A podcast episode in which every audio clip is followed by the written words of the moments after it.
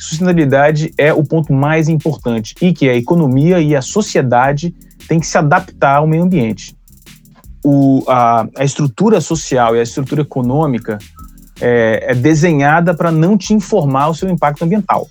O que é preciso acontecer para que as pessoas se tornem mais sustentáveis? Fala pessoal, aqui quem vos fala é Wagner Lopes, fundador do grupo WBio Energy, empresa de gestão de energia sustentável. E está no ar nosso podcast querido e mais inovador do mundo dos negócios, Conversas Sustentáveis.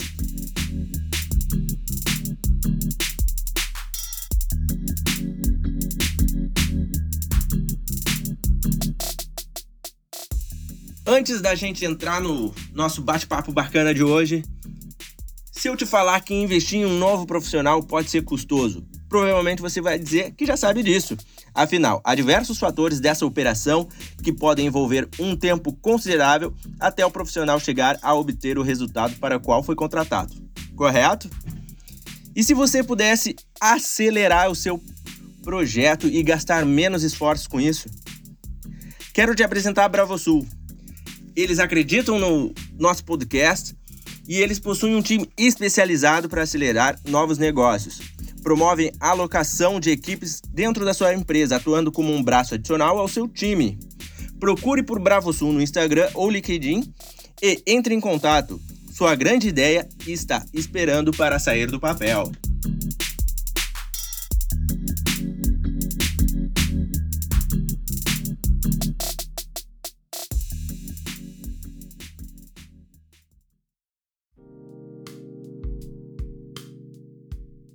Fabrício, prazer em conversar contigo mais uma vez.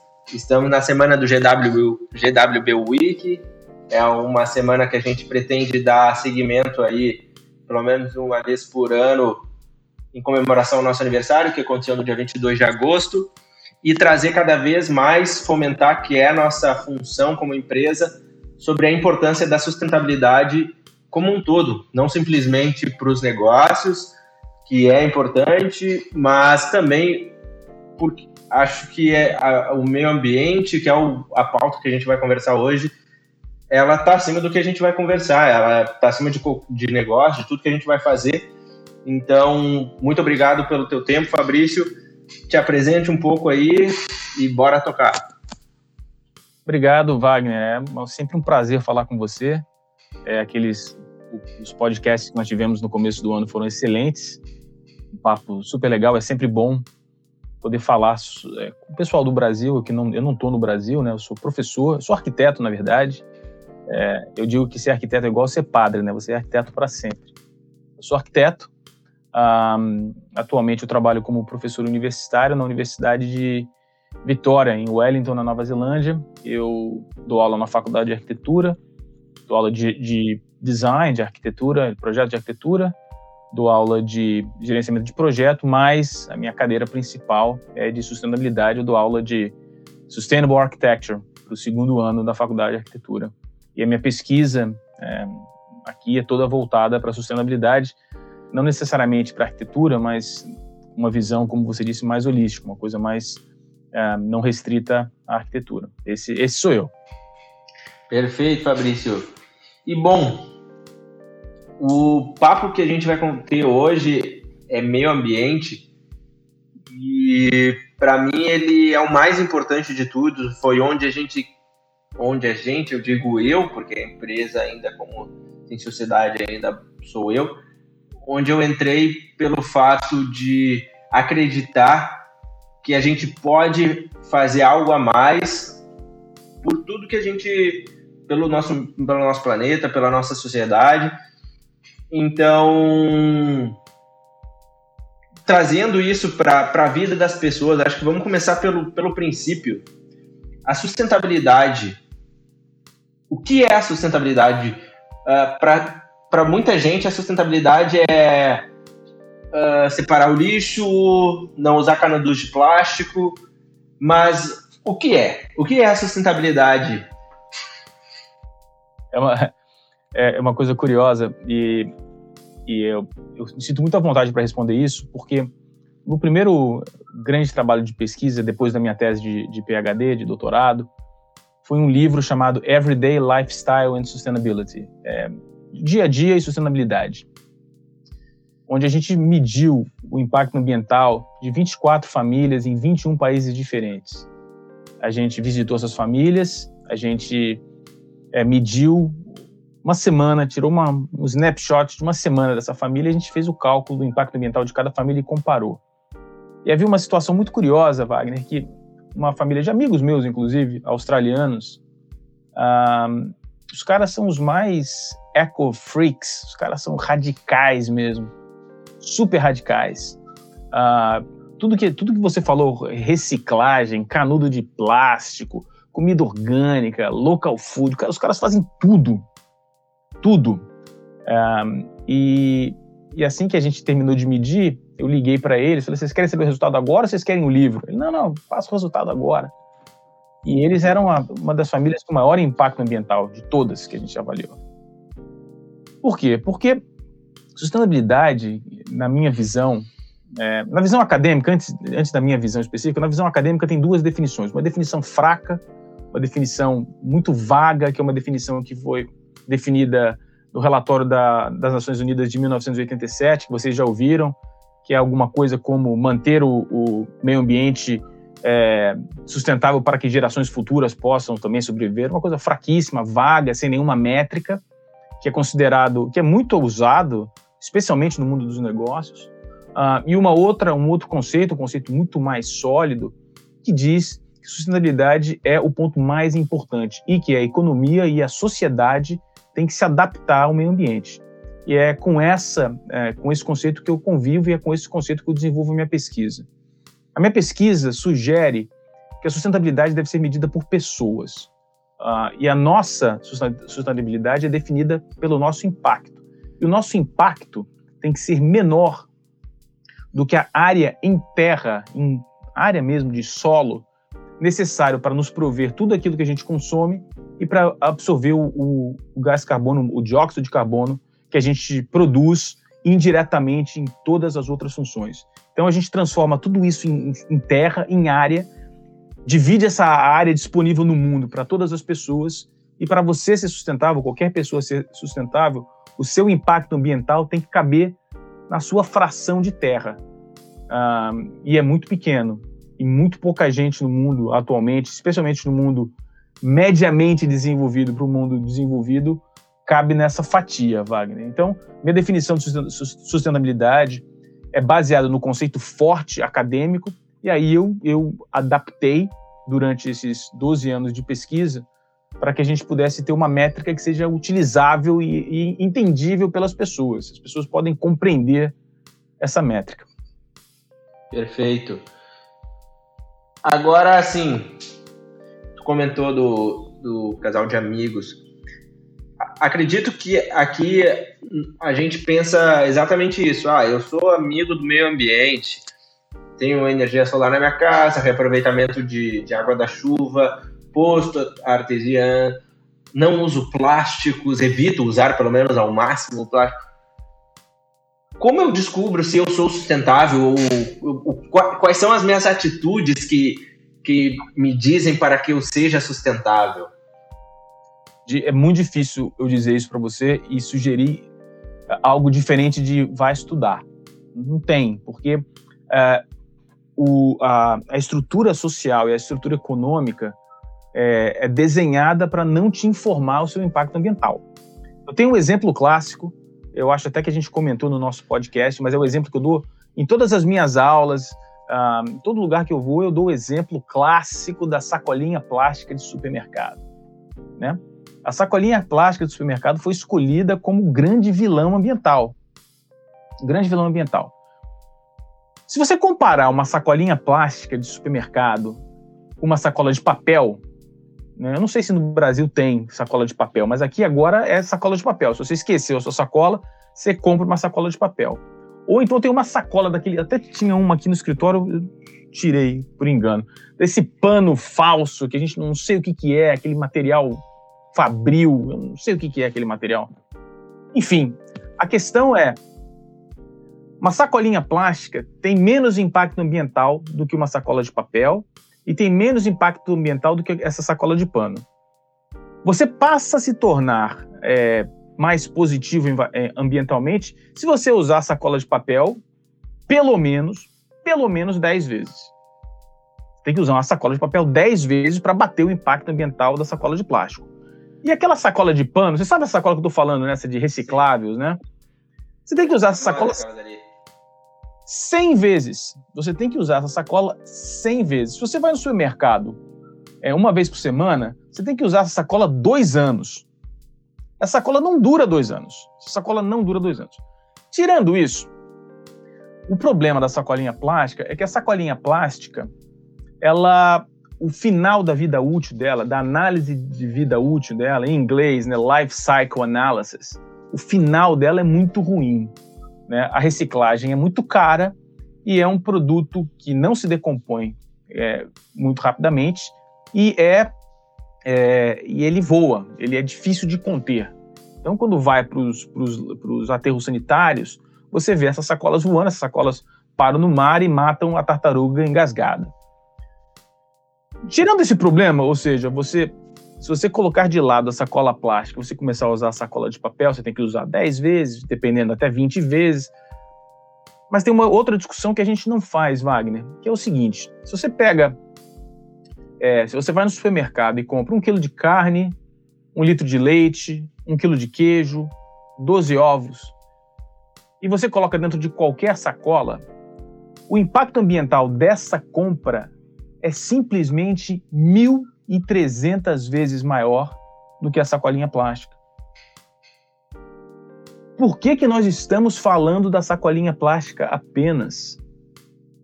Então, é claro, e eu não sou contra, o, eu acho que tem uma, um, um, fator educacional importante. É, você parar para pensar que algumas coisas que, que eram automáticas há 10 anos atrás não podem mais ser, mas é uma discussão muito mais profunda. E eu conto essa história da sacolinha plástica para todo mundo e eu complemento, eu termino essa história contando o que aconteceu comigo no supermercado. Um dia eu estava voltando para casa, minha esposa me ligou e falou: Poxa, precisamos comprar alguma coisa para salada, para no supermercado. Eu falei: Tá bom, parei no supermercado. Ah, e aí você compra tomate, alface, etc. Não tinha onde carregar, né? Não tinha onde carregar. E cheguei na, na, na menina do caixa, eu quero uma sacolinha de papel, por favor. Na minha frente, uma senhora essa senhora, empacotando as coisas delas em, em umas, caixas, umas, caixas, de papelão, ela virou para mim e começou a me dar uma, uma, lição ambiental. Você é um absurdo, um homem jovem, devia ser mais engajado com o meio ambiente, porque você não está seguindo. Blá. Me deu uma lição. E eu olhei as compras dela, só tinha, as compras dela, essencialmente, só tinham carne e laticínios, derivados de leite. Eu resolvi não falar nada porque eu acho que essa atitude dessa mulher uma senhora de meia idade, praticamente uma idosa, né? É louvável. Ela está tentando ser mais sustentável, está tentando me educar ambientalmente. É, é bacana. Mas, efetivamente, o meu impacto ambiental comparado com ela é nulo. Nulo, é inexistente. Então, Wagner, é, a resposta para a sua pergunta é o seguinte: qualquer pessoa que queira se informar a respeito do meio ambiente, do seu próprio impacto ambiental, vai ter que se desvincular de informações superficiais que são obtidas em blogs, que são obtidas em notícias, que são vinculadas a, a alas políticas e vai ter que fazer uma, uma, pesquisa. Não tem jeito, é um assunto complicado, o cálculo é complexo, mas existem muitos pesquisadores no mundo, e eu me incluo nesse, nesse mundo, nesse grupo, que tenta entregar essa informação da maneira mais mastigada possível que as pessoas consigam ler e entender o que eu estou querendo dizer. As contas são complicadas, a parte estatística é extremamente complexa, uh, as variáveis para calcular o impacto ambiental de qualquer coisa são quase infinitos, mas as pessoas vão ter que procurar essa informação, porque senão não encontram. E aí caem no, no risco, por exemplo, da família australiana, né, os Jones, uh, que, apesar de todo o esforço, ainda são uma das famílias com maior impacto ambiental no mundo. E a gente, Wagner, a gente está vivendo um momento é, muito particular na história da humanidade, por tudo que está acontecendo, incluindo a, a, a, pandemia. Pandemia. Um, eu falo, eu, eu engasguei no pandemia porque aqui fala pandemic. Né? Eu sempre estou confundida, né? Dá uma travada. A pandemia. Essas coisas são muito únicas na, na história da humanidade, né, cara? E a questão ambiental é uma questão única na história da, da humanidade. Isso nunca aconteceu na escala que está acontecendo. Então é preciso urgentemente que as pessoas saiam do caminho comum e façam uma análise. A gente está vivendo é, no momento que é uma tragédia ambiental. E as pesquisas ambientais, Wagner, as pesquisas acadêmicas, é, ela, eu, eu as divido em, em camadas. Existem as pessoas que são muito envolvidas com o mundo dos negócios, que fazem uma análise superficial e dizem que está tudo bem, que vai estar tá tudo certo. E quando você vai indo cada vez, se aprofundando cada vez mais nas questões é, ambientais e nas contas de impacto ambiental, você vê que a situação é trágica. A gente está vivendo um momento muito delicado da história da humanidade. Então, é preciso que a gente saia da zona de conforto. Ô, Fabrício, Não deixa é... eu te falar Pode concluir, concluir. O que eu ia dizer é o seguinte, para concluir, eu estava concluindo mesmo, juro, é que as pessoas vão ter que sair da zona de conforto, Wagner. Não dá para a gente viver, não dá para a humanidade, praticamente 8 bilhões de pessoas, viver no mesmo nível de, de é, sofisticação que eu ou você vivemos. Não dá. Não dá. Não dá nem para sequer, não dá nem para sequer, se todo mundo viver no mundo inteiro, no mesmo nível que um brasileiro médio vive, um brasileiro, um país pobre, é, não há recursos para todo mundo no, no, planeta, Wagner.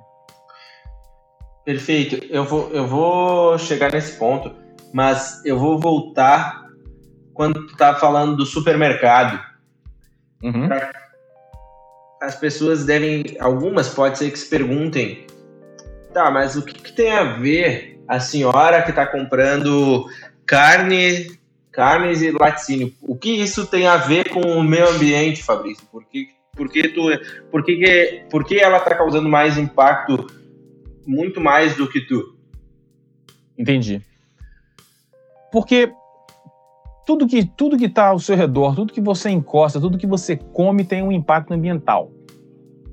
E a produção de laticínio e a produção de carne vermelha é, a, carne, a, produção da carne vermelha, especificamente, tem um impacto ambiental é, gigante, é praticamente inigualável. Ah, a produção de carne depende, é claro, de gado, e gado libera muito, muito metano. E metano é um gado, é um gado, é um gás é, 26 vezes pior do que o dióxido de carbono. Então, é, qualquer métrica que a gente use, qualquer uma uh, que a gente use, a gente chega à conclusão de que é insustentável comer carne. Eu, eu, eu não, não, não faço nenhum tipo de promoção a veganismo e etc. Mas eu acho que todas as pessoas devem reduzir muito o consumo de carne. Eu não como, eu sou vegano, ou me tornei vegano nos últimos tempos, uh, mas sou é, vegetariano faz muitos anos as pessoas precisam diminuir o consumo de carne urgentemente. Não há nenhum, nenhum lugar do mundo, nenhuma pesquisa científica, nenhuma pesquisa acadêmica, nenhuma pesquisa comercial, empresarial que indica, indique ou sugira que exista capacidade de produção de carne sem a produção de metano. Não existe.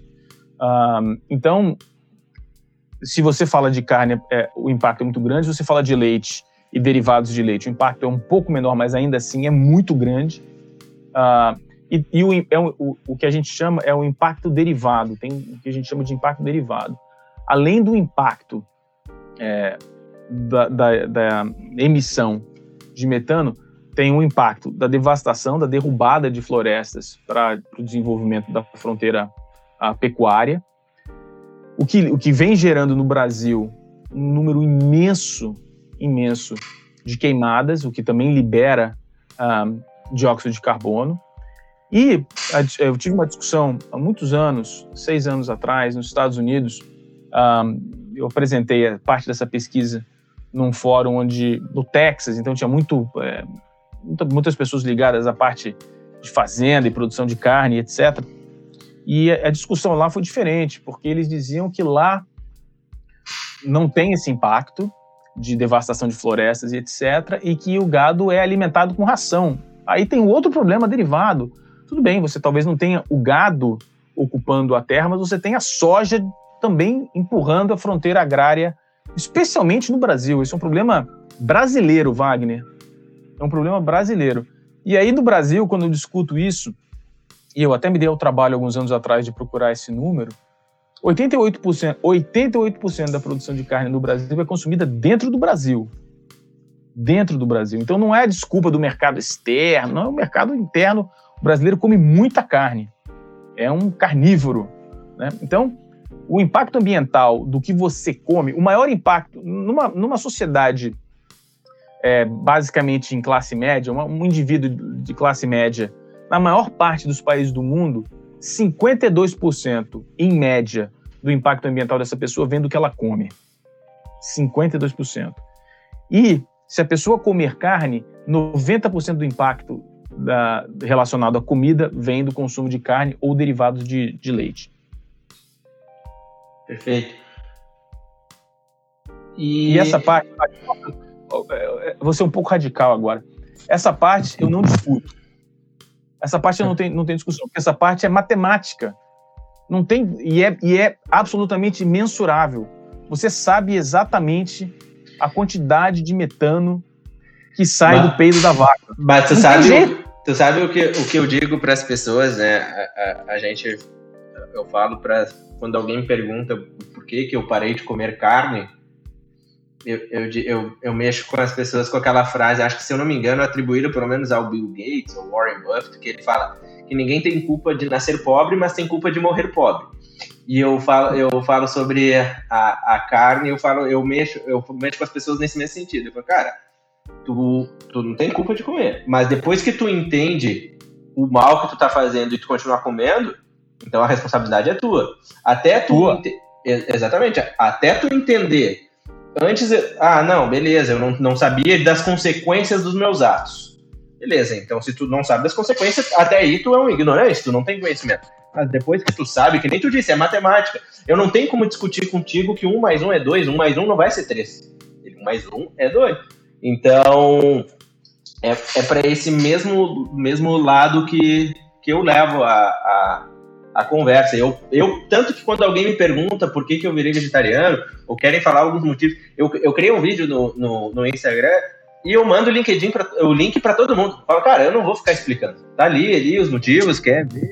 Porque é o que a gente disse, chega um momento que não tem, eu, não, eu, eu já não entro em debates desse, desse nível. Eu quero fazer uma pergunta também que eu sei que vai soar como uma coisa simples, ainda mais para ti, mas ainda existe bastante debate aqui, também que para mim é da mesma forma que não deveria, mas o que, que é o aquecimento global? Ele existe de fato?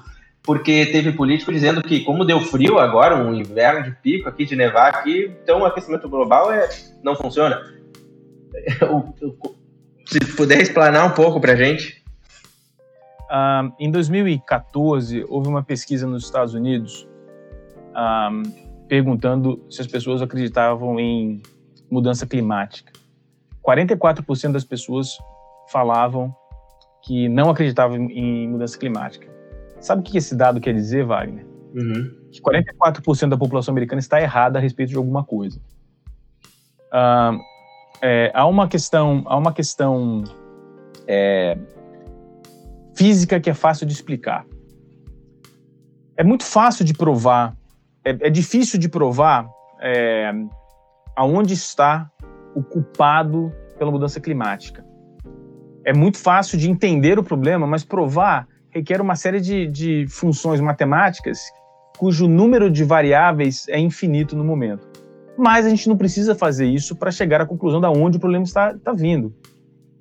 Um, a questão da, do aquecimento global, de fato, não existe. O que existe é mudança climática. O que está existindo é uma mudança climática, que normalmente, na maior parte dos lugares, tende a gerar uma média de temperatura mais elevada. Mas é, existe também uma série de lugares onde você vai ter verões muito mais quentes e invernos muito mais frios, porque muda a precipitação, muda a quantidade de água no, no céu, é, na atmosfera, e muda a quantidade de precipitação, de chuva e neve. Então, se houver uma nevasca, a temperatura ambiente daquela região é, permanece fria por mais tempo. Então, se você tem um lugar que chove muito, uh, você vai ter mais umidade, enfim, tem, é, é mais complicado. Então, de fato, aquecimento global não existe, o que existe é mudança climática e uma tendência de que se nós continuarmos com as reduções na, na ordem que nós estamos hoje, de aproximadamente 2,5 graus no final do século. Uh, e como a gente sabe que isso está acontecendo, Wagner? Porque é fácil de medir a quantidade de dióxido de carbono na atmosfera. E é muito fácil de medir, é, historicamente, por, por, milênios, a quantidade de, CO, de, de dióxido de carbono uh, na atmosfera e milênios atrás, através de perfuração das camadas de gelo, tanto da Antártica quanto do Ártico. Então você extrai o gelo, você faz análise da quantidade de CO2 e você sabe que, por exemplo, há 400 anos atrás havia essa quantidade de CO2 e hoje há essa quantidade de CO2. E para provar é, que CO2 aquece o planeta ou torna o planeta mais quente, no geral, é muito fácil. A, a quantidade de, de. Se você tiver uma quantidade de ar, de ar atmosférico normal, uma amostra de ar normal, e você fizer uma análise com 200 partículas de CO2 por milhão de partículas. Olha só a quantidade como é pequena, 200 para 1 milhão de partículas. E você colocar uma quantidade de energia, você vai aquecer aquela, aquele, aquela amostra, você vai ver a temperatura que você obteve você vai esperar por uma hora, você vai medir a temperatura daquela amostra e você vai ver o quanto de energia foi dispersa e quanto a temperatura caiu daquela amostra. Se você subir de 200 para 400, você vê que a temperatura, o ganho de temperatura é maior e a capacidade de, de retenção de calor nessa amostragem com 400 partículas de carbono é muito maior. Então você mede depois de uma hora e você vê, compara a, a, primeira amostragem com 200 partículas e a segunda amostra com 400 partículas, você vai ver que a segunda amostra com 400 partículas vai estar mais quente. É um fato científico. É um fato científico. Então essa discussão, é, eu, eu, eu virei um cara, eu não sou, eu de fato não sou radical. Eu sou radical para discutir quando eu ou qualquer outra pessoa estudou 10 anos e alguém leu a, o final de um, de um blog de um político que diz que é que o meio ambiente não existe. E aí existe uma questão filosófica, que é uma discussão muito mais complexa, inclusive, que é o seguinte: é, as pessoas gostam de acreditar naquilo que as fazem confortável. Então teve um professor. De maneira geral, isso, né? Geral. Teve um professor que foi, é, que foi entrevistado alguns anos atrás, um professor da USP, num programa do Jô Soares. Até hoje, nego fala do professor. Ele foi lá, fez a apresentação tal, dizendo que não havia, não havia é, é, aquecimento global, que era uma grande besteira. Até hoje, faz 20 anos, ainda se fala desse cara. Mas exatamente por, por isso que eu quis levantar também esse ponto, porque quando eu falo com algumas pessoas sobre isso, é, é, eles falam do professor do Jô Soares. Exatamente. É exatamente, o professor do Jô Soares. Wagner, a, o consenso científico hoje é maior para aquecimento global do que para a evolução das espécies. É uma coisa inacreditável. O consenso científico hoje é maior para aquecimento global do que para a grande maioria das coisas que a gente acredita com certeza absoluta. Entendeu? Então, é, as pessoas se apegam naquilo que as tornam é, confortáveis dentro da sua própria zona de conforto. Eu estou confortável na minha zona de conforto. Ah, tem alguém que falou. Então tem alguém evitando. E agora, a gente, a sociedade não é só a sociedade brasileira. A sociedade brasileira uh, tem as suas peculiaridades e seus problemas específicos, mas é uma coisa geral. É, estamos vivendo num momento crítico, porque as pessoas agora elas não acreditam mais no dado. Então, quando você senta para discutir e fala, olha só, eu consigo medir a quantidade de metano que sai da vaca, as pessoas viram e falam: não, o seu dado está errado. As pessoas agora não. É, é, quando você consegue provar através de um dado, agora as pessoas desafiam o dado. A qualidade do dado. Então a discussão vira irracional. É, eu, eu, eu me deparo com esse tipo de pessoas é, praticamente diariamente no, no meu trabalho, é, nas conferências eu às vezes provoco as pessoas, eu, eu me inscrevo em conferências internacionais que não são exatamente é, para ambientalistas. Então, por exemplo, eu gosto muito, faz alguns anos que eu não faço, agora com a pandemia está mais complicado, mas entre 2013, 2013 e 2016 eu fiz bastante, ia em conferência de negócios, ia em conferência de tecnologia e apresentava dados e esperava para brigar, ia lá para discutir academicamente. E as pessoas querem acreditar no dado que é mais simples. E aí, quando você apresenta o dado físico que você mesmo calculou, as pessoas desafiam o seu método, desafiam o dado. É muito complicado, Wagner. Então você vai, a gente vai continuar nos deparando com os professores do Jô Soares. Apesar, é, eu me dei o trabalho até de ler alguns, alguns é, poucas publicações que esse professor tem, uh, e são muito, além de ser muito, serem muito frágeis, elas são muito específicas, muito é, é muito ruim, é muito danoso o que esse professor fez. E apesar, é, eu respeito, e é claro que eu respeito, a divergência acadêmica. A divergência acadêmica morre na discussão do dado. Quando você apresenta o dado, é, você pode interpretar de maneira diferente, mas o dado é o dado. A realidade da natureza e física é indiscutível.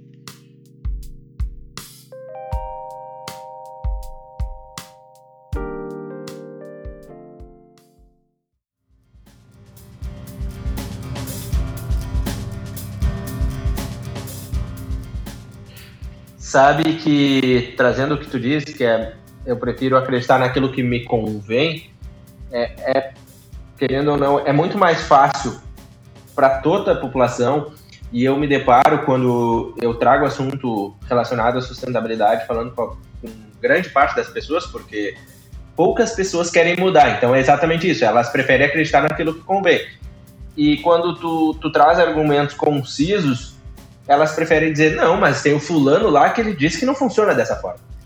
E elas, com base nisso, elas justificam o padrão e o estilo de vida que elas têm. Elas tentam defender que nem. É, daí entra o assunto que eu vou querer falar. Que é o que eu posso fazer para ser mais sustentável? Como, é, o, como é que eu saio? O que, que é sair da minha zona de conforto? Aí tu diz, com poucos, poucas, poucas uh, situações básicas, mudando o padrão de alimentação, uh, uma série de coisas que a gente trabalha hoje, uh, executa no dia a dia, que a gente teria que abrir mão de certos confortos, certas regalias, e aí as pessoas não querem. Uh, então, aí a gente traz, o, o, para a gente trazer em dados, o que, que é a, eu ser mais sustentável? É, é eu, eu, então quer dizer que eu aqui, Wagner, aqui, pô, eu moro numa casa bacana, quer dizer que eu não preciso morar numa casa assim? Quer dizer que eu não posso? Ou quer dizer que eu. Aquela, aquele churrasco que eu faço toda semana com meus amigos no futebol, então quer dizer que isso aí tem que acabar? O, o, o que é eu estar contribuindo? Infelizmente, é tudo isso que você falou. Infelizmente, é tudo isso que você falou. É, a gente vive um momento e essa parte não é científica, essa parte é filosófica e a gente pode discutir, e essa é bem mais divertida de discutir com as pessoas, inclusive. Um, mas a gente está vivendo um momento que a gente vive na certeza de que as coisas têm que sempre melhorar. O nosso conforto, o nosso, a nossa casa, o nosso carro, a nossa roupa, o nosso computador, o nosso celular, tudo tem que progressivamente melhorar. Essa é a lógica. E virou lógica da humanidade. Não, é, é humano, é característica humana a gente é, melhorar em tudo. Bom, isso dito, a gente precisa começar a fazer uma outra leitura. Primeiro, eu não acredito nisso.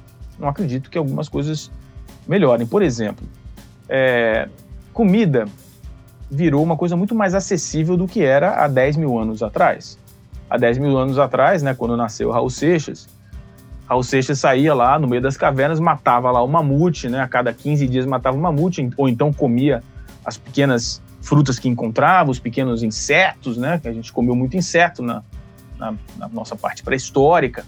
Era muito mais complicado. Hoje é muito mais confortável você ir ao supermercado ou ir a um fast food comprar lá um, um cheeseburger com 300 quilos de, de queijo, etc. Isso não, isso não faz bem para você. Isso não faz bem para você. Isso não faz bem para você. É, isso faz mal para sua saúde. Uma boa parte das coisas que você come ou que as pessoas comem quando vão ao supermercado não fazem bem para elas. Então essa é uma discussão complicada. E eu acho, eu não acho, eu acredito, é uma evidência, é uma evidência de que o impacto ambiental do nosso conforto não cabe para todas as pessoas. Gente, o que a gente está dizendo para o mundo é o seguinte: se a minha casa continuar aumentando, se o meu carro continuar melhorando, se o meu computador ficar cada vez mais rápido, eu estou automaticamente dizendo que uma boa parte da população da Terra não terá o mesmo direito aos recursos que eu tenho. É isso que eu estou dizendo.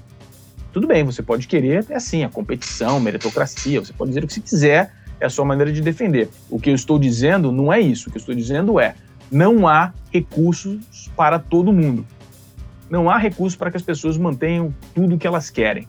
Então, as pessoas, se quiserem ser sustentáveis, Wagner, além de estudar e tentar se informar um pouco mais, elas vão ter que começar a abrir mão, mão das coisas. Vão ter que abrir mão do conforto. É, uma discussão que eu tenho com os meus alunos, na primeira aula de sustentabilidade que eu dou para eles, um, eu falo, eu faço, faço a, a, a, apresentação, a metáfora da caneta sustentável. Tem uma caneta sustentável que custa 5 dólares você tem uma caneta não sustentável que custa 50 centavos. Qual caneta que você vai comprar? E a maioria dos alunos falam, ah, comprar de 50 centavos, é muito mais caro. Ninguém nunca falou que ser sustentável é mais barato, ou tem que ser mais barato. É justamente o contrário, é mais caro. Ser sustentável é mais caro. Tem que ser. Não tem essa, essa divergência de, ou é, melhor, essa convergência de ser mais barato e sustentável. É claro que seria o ideal, mas não é. Não é. Mas então, tu acha que com a, com a gestão de tecnologia, com a melhora da tecnologia, se tornará mais barato ser sustentável? Não sei. Existe a possibilidade. Possivelmente. Possivelmente. Mas aí a, a discussão é uma outra discussão filosófica mais complexa, que é uma análise do desenvolvimento tecnológico. É, a crença na tecnologia é um, é um para mim, é um problema. Porque, apesar de nós acreditarmos que a tecnologia vá nos servir para diminuir o impacto de determinadas coisas, a tecnologia serve da mesma maneira para extrair recursos da mesma velo numa velocidade muito mais rápida. Então, a tecnologia que está ajudando a diminuir o impacto em uma determinada área está ajudando a extrair recursos com muito mais velocidade. Há 200 anos atrás, havia uma uma imposição, um limite, um, um número a ser atingido pelos mineradores de carvão na Inglaterra. O minerador de carvão tinha que extrair 100 quilos de carvão por dia de produção. Eu estou arredondando os números, não são exatamente esses. Mas é para te dar a ideia, é isso aí. Um dia, 100 quilos. Hoje se extrai uma tonelada de carvão em um segundo. Então, é, é, há uma diferença. A tecnologia é, serve aos dois lados. E a, e a, compreensão da tecnologia, e eu vou falar, vou dar um exemplo de solar panels, que eu sei que você gosta de painéis solares, uh, para que as pessoas entendam o benefício e entendam como usar o benefício de um, de um painel solar. Então, vamos admitir que uma família é, que consuma muita energia decida colocar é, painéis solares na casa dela, fotovoltaico. Botou os painéis. E depois de um ano, né, aquela família economiza 10 mil reais em energia. Pô, excelente. Aí o pai pega esses 10 mil, 10 mil reais e decide viajar com a família de avião para o Nordeste. Todo o impacto ambiental, salvo pelos painéis solares foram perdidos na viagem de avião para o Nordeste. Tudo. Ou seja, não houve ganho ambiental. Aqui na Nova Zelândia ainda é mais, é mais fácil de dar esse exemplo, porque existe uma, uma, é, uma provedora de energia que é 100% eólica. 100%. E eu, quando uso esse exemplo, os alunos falam: não, é bom, é bom, é bom, é excelente, vou colocar solar apenas, eles fazem a conta de quantos painéis precisam, qual é o custo, qual é o tempo de, de retorno de pagamento. Os alunos fazem todas essas contas. E eu falo, tudo bem, e o impacto ambiental? Ah, não, economizou tanto. Eu falei, tá bom. Mas e se o supplier original foi, foi a empresa eólica? Aí os caras param, falam, opa, ainda assim é bom? Ainda assim é bom. Ainda assim é bom, ambientalmente é bom. Só que só se torna bom se você pegar o que você economizou de dinheiro e usar de maneira sustentável. Senão, não cai na prova, Wagner. Então, o que eu estou querendo dizer aqui é o seguinte. Sim, eu estou usando aqui e compensando ali. É, a parte prática dessa discussão é o seguinte: é, eu acho que tecnologia, tecnologia deve melhorar o impacto ambiental. Sim. Mas a tecnologia e as pessoas envolvidas com tecnologia, elas estão atacando, elas estão é, indo num, numa direção que não vai ajudar o meio ambiente a longo prazo. A tecnologia hoje está empenhada em nos manter fazendo as mesmas coisas que a gente sempre fez com menos impacto ambiental. A tecnologia hoje deveria estar nos, nos sustentando a simplesmente termos menos impacto ambiental e nos encorajar a mudar os nossos hábitos. Então, por exemplo, quando as pessoas. É, eu estou excluindo dessa conta o carro elétrico, tá? As pessoas compram um carro mais econômico. As pessoas compram um carro mais econômico e gastam menos combustível. Mas se as pessoas agora têm mais dinheiro porque estão economizando com gasolina e estão dirigindo mais, não faz diferença aquele carro ser econômico. Não faz diferença.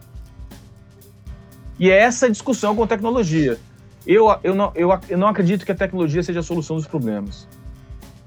A solução dos problemas passa diretamente diretamente pela mudança de comportamento das pessoas de maneira, de maneira que, que seja é sustentável a longo prazo, que as pessoas mudem por um longo período. E aí vai. Desculpa, não entendi. Consistência. Consistência. E aí, Wagner, é, eu sei que no Brasil esse exemplo não vai funcionar, o que eu vou dar agora, mas vai funcionar para Nova Zelândia e as pessoas no Brasil elas vão entender. Eu vivo num país, numa sociedade pós-consumista. É, algumas obviedades de consumo é, algumas coisas aqui são óbvias que precisam ser consumidas. Então, os carros precisam ser trocados em determinado período, é, onde no Brasil a gente não troca, mas aqui é normal. Que as pessoas compram uma casa já sabendo que aquela casa é uma casa temporária, porque é, uma, é a primeiro, primeira casa na, na vida imobiliária dessa pessoa. Essa pessoa vai comprar uma casa maior daqui a cinco anos. Uma sociedade pós-consumista. Pós-consumista é, no, no, no que se refere a extremamente consumista. Tem uma definição de pós-consumismo que as pessoas param de consumir, não é essa. Uma, cidade, é uma sociedade extremamente consumista. Então, um brasileiro que vai a uma loja de departamentos aqui na Nova Zelândia fica chocado com a quantidade de coisa que se compra, a quantidade de bobagem que se compra. Ah, não que no Brasil seja muito melhor, mas ainda assim é chocante para o brasileiro. Se, se em fevereiro de 2020 no meu primeiro dia de aula, eu chegasse para os meus alunos e falasse: olha só, esse ano, em março, vocês vão ficar seis semanas trancados em casa, trancados em casa, e vocês não vão comprar nada a não ser comidas e remédios.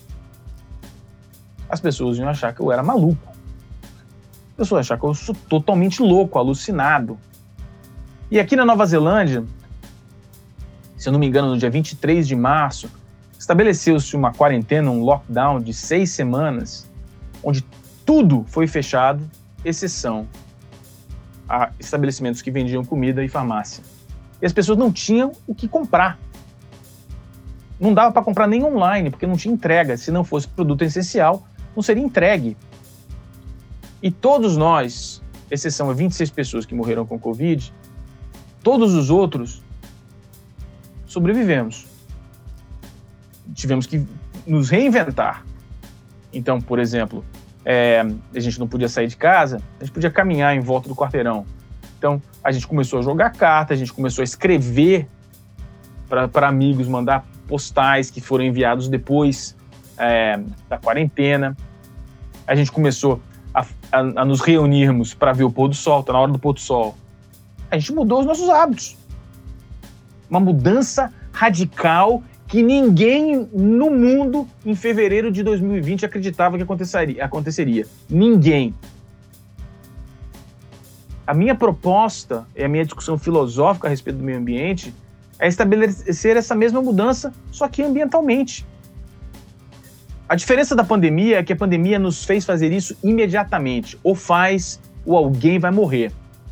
E a questão do meio ambiente não é tão clara assim, e talvez aconteça num prazo maior. Apesar é, é, do problema ambiental ser muito, muito forte, muito presente em algumas partes do mundo. Então, por exemplo, se você for para Moçambique, e para escrever esse meu livro, é, Everyday Lifestyle and Sustainability, eu fui para Moçambique, é, eu estava com um amigo meu, andando na rua, e é claro, eu não estava só escrevendo meu livro, eu fui fazer turismo e etc. Um, começou a chover e eu falei, putz, a gente não vai para a praia. Wagner, todo mundo, as famílias, todo mundo, caiu umas gotinhas do céu. Todo mundo saiu, cara. A, a galera comemorava, parecia gol no final de Copa do Mundo.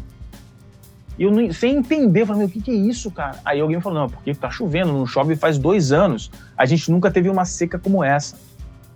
E antes que as pessoas é, falem, pô, mas você foi fazer turismo em Moçambique, você está viajando de avião, você que é sustentável. É, para viajar, para fazer essas viagens, viajar de avião também é, exerce uma pressão enorme no meio ambiente. Impacto ambiental fortíssimo. Até o final de 2019, todas as minhas viagens, desde que eu mudei para, desde que eu comecei a trabalhar na faculdade na Nova Zelândia em 2013, um, eu eu contrato uma empresa para absorver a quantidade de CO2 que eu produzo nas minhas viagens. E isso, infelizmente, faz com que as minhas viagens custem entre duas a duas vezes e meia mais do que o preço da passagem. É o custo de você querer ser sustentável. De todas as viagens que eu fiz, apenas uma eu não consegui fazer porque eu não consegui achar uma empresa um, naquele período para fazer a troca e depois eu, eu acabei não fazendo. Um, mas é assim que tem que ser, Wagner. É, ou você faz isso, ou você muda os seus hábitos, ou você é, corta a sua, a, a sua proposta de vida, ou a tecnologia não vai resolver. A tecnologia vai empurrar o problema alguns anos na frente, mas não vai resolver o problema é, imediatamente. Deixa eu te perguntar, já que a gente está falando de pandemia, não tem como a gente não tocar no assunto da pandemia. A pandemia tem a ver com as nossas atitudes com o meio ambiente? Eu já sei a resposta, mas te faço porque de repente eu... posso explorar melhor. Eu vou responder de maneira científica há grandes evidências de que há. Um, há grandes evidências de que há e há grandes evidências que nós teremos muitas outras na, na nossa, na nossa vida. Uh, por sorte, e é o que eu vou dizer agora, é, é muito doído porque eu perdi alguns amigos queridos uh, aí no Brasil para Covid. Alguns amigos muito próximos, inclusive. inclusive. Um, mas, por sorte, esse vírus é, não é tão letal quanto poderia ser. A, a que pese os, os, grandes, grandes personalidades e amigos que se foram, que nos deixaram, as quase 600 mil pessoas que morreram no Brasil. Um, nós poderíamos ter poderia ter sido uma, uma pandemia com um vírus muito mais letal a letalidade do ebola, por exemplo, onde 50% das pessoas que contraem morrem. E há grandes evidências de que sim, que nós vamos continuar tendo pandemias e que elas vão aumentar. Tu diz com mais frequência, não que nem tem num ciclo longo. É, é a gente a, a tendência é que nós vejamos mais vírus aparecendo com mais frequência. Por quê? Porque pelo aumento direto de contato é, das pessoas com, com animais é, selvagens. Então, quando, quando há o avanço é, sobre áreas florestais, uh, os problemas se tornam muito sérios. A questão da China nesse aspecto é, é não só na China, da, do Sudeste Asiático também, muitas partes do Sudeste Asiático também, um, é muito, muito preocupante, porque existem algumas áreas importantes, significativas de floresta, de área selvagem na China, e elas estão muito próximas de áreas de muita densidade, muito próximas também. Então você coloca é, animais raros, selvagens, com alta carga de vírus que se aproximam muito próximo, chegam muito próximo das pessoas, em áreas de grande densidade de pessoas. Então espalha muito rápido, espalha muito rápido. Então, é, sem entrar na discussão da, da China ter inventado o vírus, essa grande besteira que a gente ouve por aí, mas há um problema sim em, em, alguns países asiáticos com relação ao consumo de animais selvagens, a relação com animais selvagens e a grande densidade demográfica que essas sociedades têm. Então, tem áreas de grande densidade, perto de áreas selvagens, o consumo de animal, animais selvagens, então é provável que a gente tenha mais casos. Por outro lado, é, eu quero acreditar, eu quero acreditar que a sociedade é, recebeu uma grande lição, uma grande lição. É, e eu tenho a impressão de que países mais sérios, que foram duramente afetadas, uh, afetados, vão ter um comportamento diferente daqui para frente, Wagner. Pois é, essa é uma esperança que, que todos nós desejamos, porque aqui no Brasil foi uma lição muito grande. Eu, eu digo de todos os aspectos, as pessoas uh, tivemos entes queridos, todo mundo próximo, acredito que no Brasil deve ter gente por perto que aconteceu alguma coisa em função do Covid. E para quem ficou também sofreu. Uh, eu falo de pessoas que perderam empregos, uh, tiveram fechar estabelecimentos todo mundo acabou sofrendo de alguma forma com essa, com essa pandemia. Má, agora falo do Brasil também, a, a má gestão que eu acho que teve por parte do nosso governo, mas isso também não é uma questão política de, de uma coisa ou outra, mas é a minha visão que é, do, que, do que ocorreu. E cabe a nós que estamos aprendendo, aquela história, vivendo e aprendendo, quais, quais são as, as nossas atitudes em relação a tudo isso. O quanto a gente vai botar o dedo na consciência e ver que a gente precisa mudar certos hábitos. E entra numa outra questão, que aí a gente entra numa parte mais psicológica, que é mudar hábito é complicado. Mudar um conceito, um estilo de vida. Trago aquela história que a gente já conversou no podcast, mas aqui, por exemplo, para o gaúcho, falar da, do abrir mão de comer carne é uma coisa que todo mundo. Quando eu digo que eu não como carne, cara, tá, mas tu é gaúcho de verdade, cara? Como é que o gaúcho não, não come carne?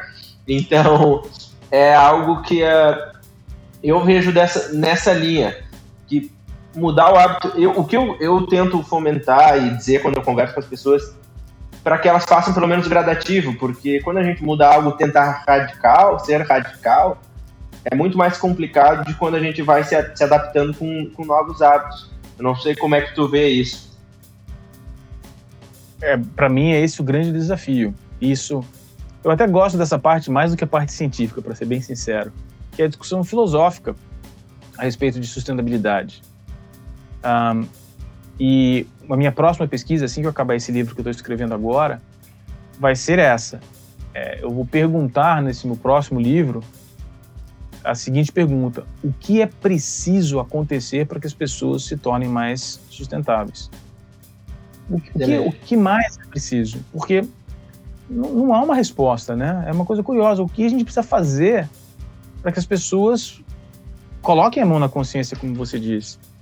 E é claro, essa, essa discussão já tem muita literatura científica a respeito disso. Um, porque, por exemplo, a gente sabe existe uma área da ciência que se chama psicologia ambiental, é muito forte fora do Brasil, um, que fala sobre isso. A resposta é: as pessoas não, não se envolvem com o meio ambiente porque é uma mudança a longo prazo imperceptível. É, fizeram uma, uma, uma pesquisa, se eu não me engano, na Noruega, em 2014, onde as pessoas colocavam, onde os pesquisadores colocavam 10 pessoas uh, 100, desculpa, 100 pessoas numa sala e variavam a temperatura a cada hora um grau e meio. Então subia um grau e meio, baixava um grau e meio, baixava um grau e meio, subia um grau e meio, subia um grau e meio, ficavam assim por quatro horas. Apenas 32 pessoas, 32 pessoas, ou seja, 32% da amostragem, percebeu essa mudança. A maior parte das pessoas não, as pessoas ficavam sentadas conversando, ninguém notava. Um, imagine essa mudança acontecendo ao longo de 50 anos. As pessoas não percebem. Então, é, essa discussão, o que é preciso fazer para as pessoas acordarem, é, é, é, é a chave da solução, Wagner. É a chave da solução. Porque quando as pessoas mudarem e quando as pessoas começarem a desafiar as maneira, a, a maneira como elas comem, a maneira como elas se movem, as, a maneira como elas viajam, as maneiras como elas desenvolvem negócios, que é, é outra discussão é muito complicada, porque as pessoas vivem do negócio, né? E aí vai ter que as pessoas vão ter que começar a desafiar a lógica comercial. A lógica comercial diz que todos os negócios no mundo têm que crescer. Você tem que crescer, tem que expandir o seu negócio, tem que expandir o seu negócio, tem que expandir o seu negócio. Ah, e isso fere a lógica ambiental. Você não precisa, não é o seu ponto. Ah, aí tem outras discussões, é claro, discussões mais específicas, ó, mas o meu negócio está diminuindo o impacto ambiental. Justo. Então, talvez faça sentido. Mas até quando você vai crescer? E até quando é, e quanto você está realmente reduzindo? E aí tem a discussão, né? As pessoas estão simplesmente reduzindo ou elas estão usando é, o recurso de uma outra maneira e continuando sendo insustentável? A discussão passa, no final, por aquilo que a gente falou agora no final. É, é discutirmos intensamente o que é preciso fazer para que a gente mude os nossos hábitos e que a gente tenha a consciência, consciência de que essa ideia de crescimento absoluto em tudo que a gente faz, nossa casa tem que crescer, nosso carro tem que ser melhor, nosso computador tem que ser mais rápido, etc, etc, etc, é algo muito recente na história da humanidade. Isso tem 200 anos, 250 anos, 300 anos no máximo. Durante muito tempo, as pessoas viviam com muito pouco. As pessoas é, não, não compravam mais coisas porque não tinham recursos ou porque sabiam que para comprar alguma coisa elas teriam que trabalhar muito mais horas no campo, por exemplo. Né? É, da grande parte da, da, da nossa vida como sociedade, como espécie, não foi baseada em dinheiro, foi baseada em trocas.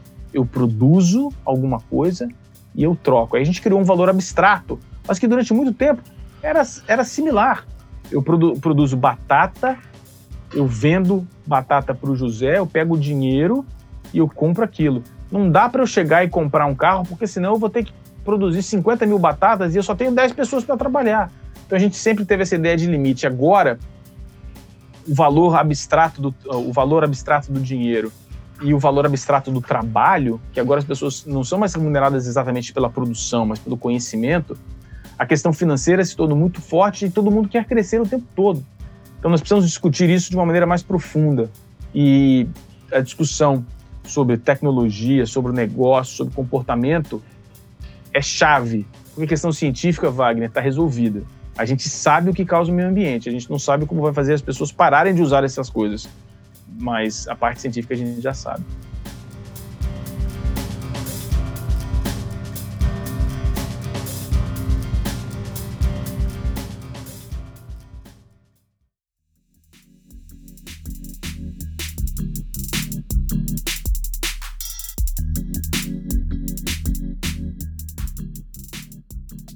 Perfeito, Fabrício.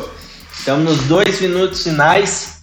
Eu quero agradecer o, o teu tempo. Sei que está uma correria. Obrigado por explanar para a gente um pouco mais sobre a importância da, da sustentabilidade. Eu quero deixar alguns recados para quem acompanhou, que aos poucos coloquem o que a gente conversou em prática se informem um pouco mais, vão mais a fundo. Se quiserem melhorar a parte de eficiência energética, o grupo WBio Energy está aí para ajudar vocês, desde a parte de eficiência energética, energia solar, mercado livre de energia, consultoria e palestra. E Fabrício, que tu deixa suas considerações finais para que a gente possa encerrar o nosso bate-papo de hoje. É, eu também só quero agradecer, Wagner. Muito bom ter possibilidade de falar a respeito de sustentabilidade no Brasil.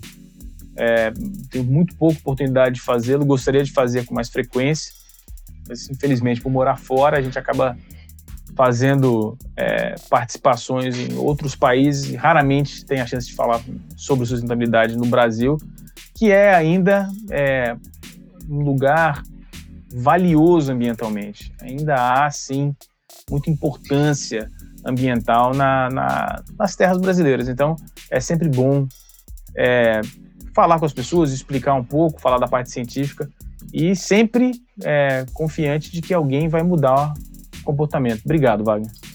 Valeu, Fabrício. Obrigado a todos que ficaram aí com a gente. Abraço.